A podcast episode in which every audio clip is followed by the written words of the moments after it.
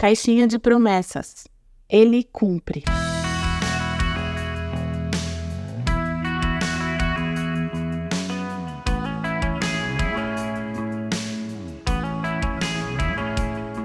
Quando eu era criança, a minha mãe tinha uma caixinha de promessas.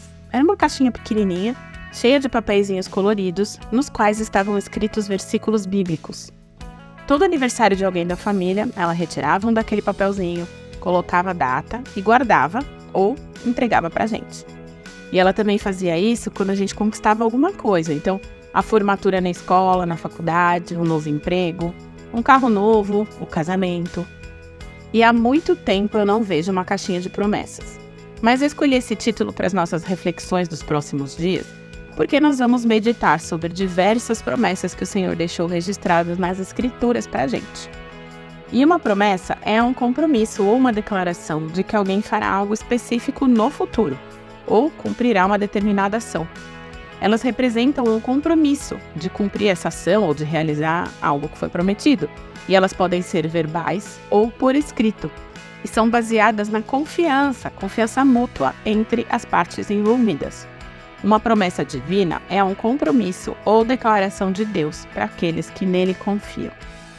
E antes mesmo da gente começar a passear por esses textos que vão encher o nosso coração de esperança, conforto, alegria, vamos reforçar aqui a nossa convicção a respeito do cumprimento dessas promessas. As promessas de Deus sempre se cumprem. Sempre. Deus não mente. E nós podemos confiar nessas promessas, porque Deus é fiel. Deus não é homem para que minta, nem filho de homem para que se arrependa. Acaso ele fala e deixa de agir? Acaso promete e deixa de cumprir?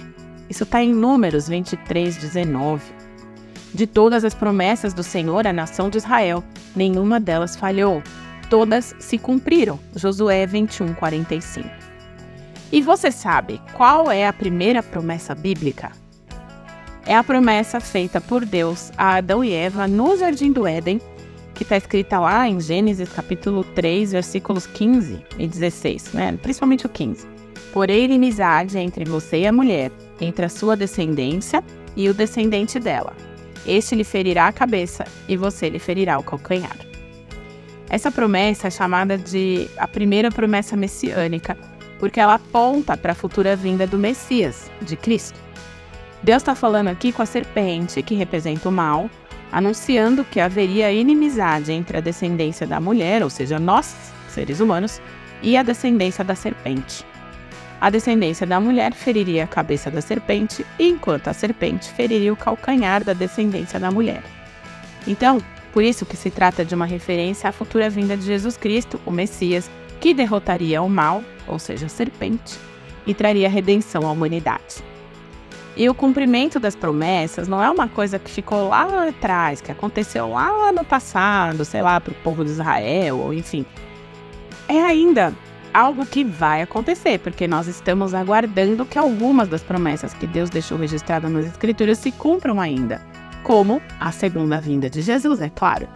Então, o versículo para a gente guardar no coração no dia de hoje está lá em Hebreus 10, 23 e diz assim: Apeguemo-nos com firmeza à esperança que professamos, pois aquele que prometeu é fiel.